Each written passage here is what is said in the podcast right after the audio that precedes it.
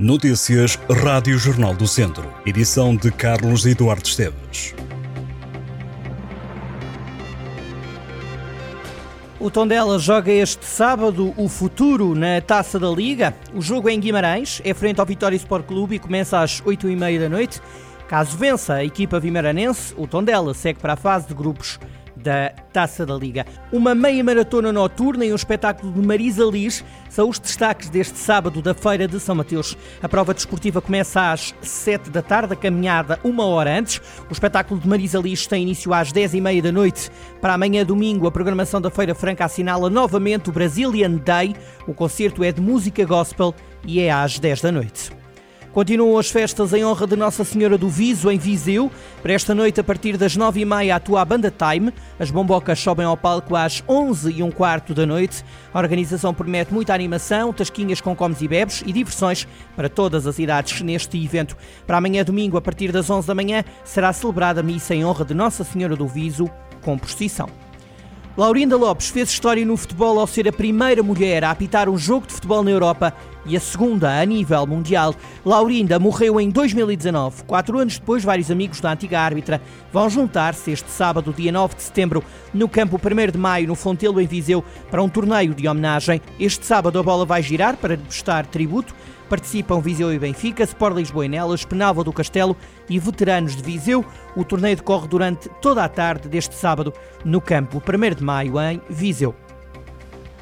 Já estão à venda os bilhetes para a edição deste ano da Ficton. A pulseira geral, que permite a entrada diária no evento, custa 10 euros. Os bilhetes diários custam 5 euros nos dias dos concertos de Tony Carreira e Nininho Vaz Maia. Nos restantes espetáculos, cada ingresso custa 3 euros. As entradas serão pagas para pessoas a partir dos 10 anos. A 29 edição da Ficton começa a 13 de setembro com o concerto dos Dama.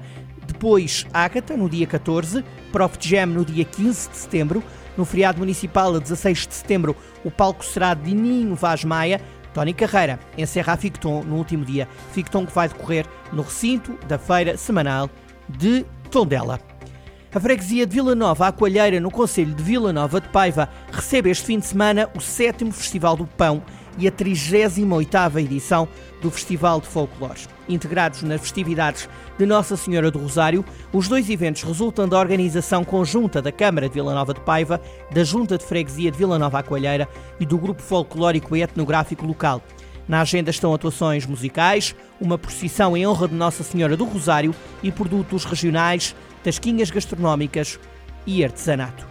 O Trigo Limpo Teatro Acerte vai estrear uma nova produção em dezembro. Chama-se Museu do Esquecimento e é com base em textos de Afonso Cruz.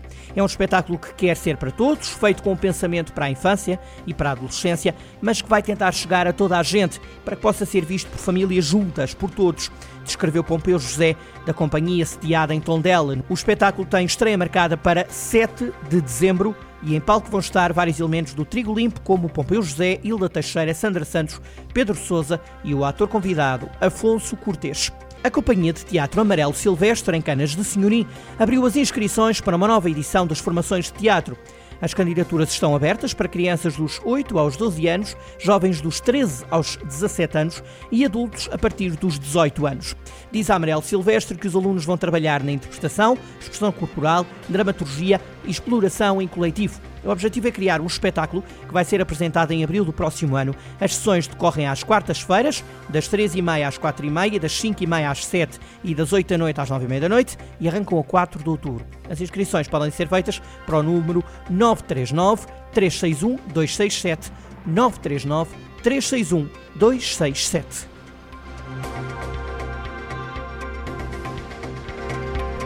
Estas e outras notícias em jornaldocentro.pt.